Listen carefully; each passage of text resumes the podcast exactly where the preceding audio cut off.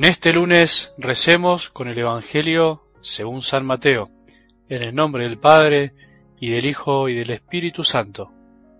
Jesús dijo a sus discípulos, Ustedes han oído que se dijo ojo por ojo y diente por diente, pero yo les digo que no hagan frente al que les hace mal.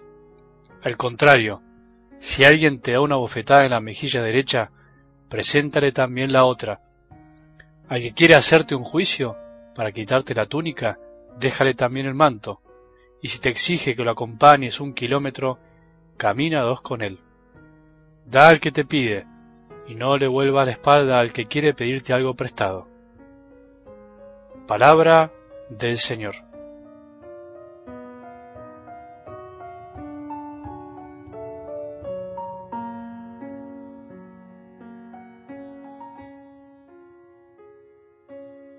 Hay que animarse a subir una montaña. No es fácil, pero es lindo subir una montaña. Seguro que alguna vez lo hiciste en algún campamento, como hablamos alguna vez de chico o ahora. Por ahí te hicieron subir una montaña que te parecía inmensa y tuviste esa experiencia, cansadora pero gratificante al mismo tiempo. Es inevitable, para llegar arriba hay que esforzarse y después del esfuerzo viene el gozo y la satisfacción. Es la propuesta para que sigamos estas semanas junto a Jesús, simbólicamente subiendo a la montaña, subir para estar con Él y poder escucharlo, porque allá arriba todo se escucha mucho mejor, para recibir en el corazón la ley del reino de los hijos de Dios, la nueva ley del reino de Dios, la que ya no quedó grabada en piedras, en tablas de piedra como la ley del Moisés, sino que quedó grabada en los corazones de los discípulos y desde ese día fue transmitiéndose de corazón a corazón hasta nuestros días. El sermón de la montaña empezaba con las bienaventuranzas, ¿te acordás? Era como el prólogo, su comienzo, su introducción.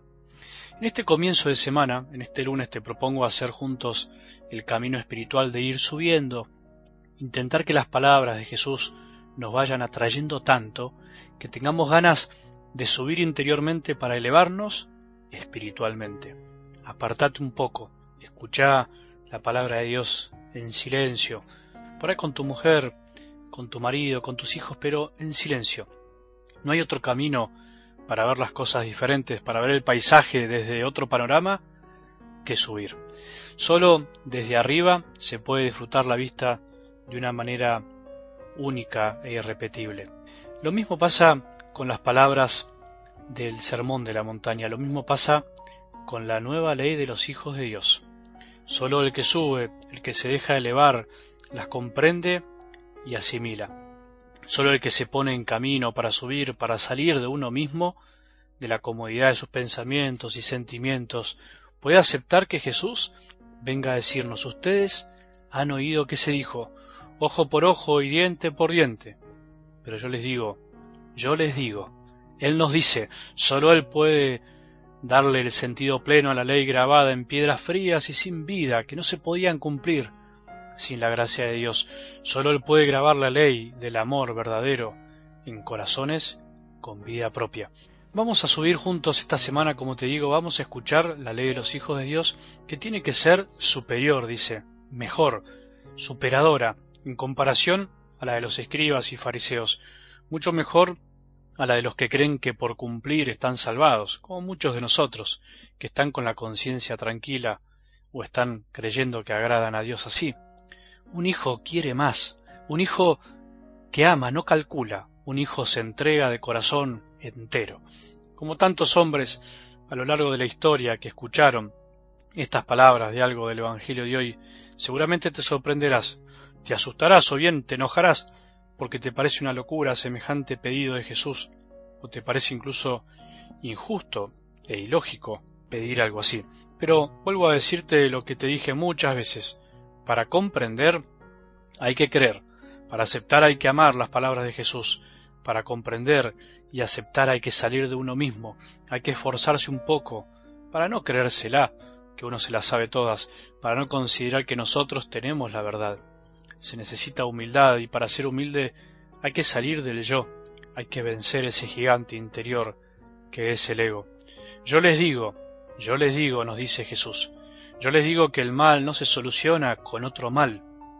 Metételo en la cabeza, en el corazón, que el fuego no se apaga con alcohol, que lo mojado no se seca con agua. Yo les digo que el mal solo puede ser vencido con el bien. Yo les digo que la mejor arma para destruir y afrontar el mal en nuestra vida y en la de los demás es el amor y la verdad.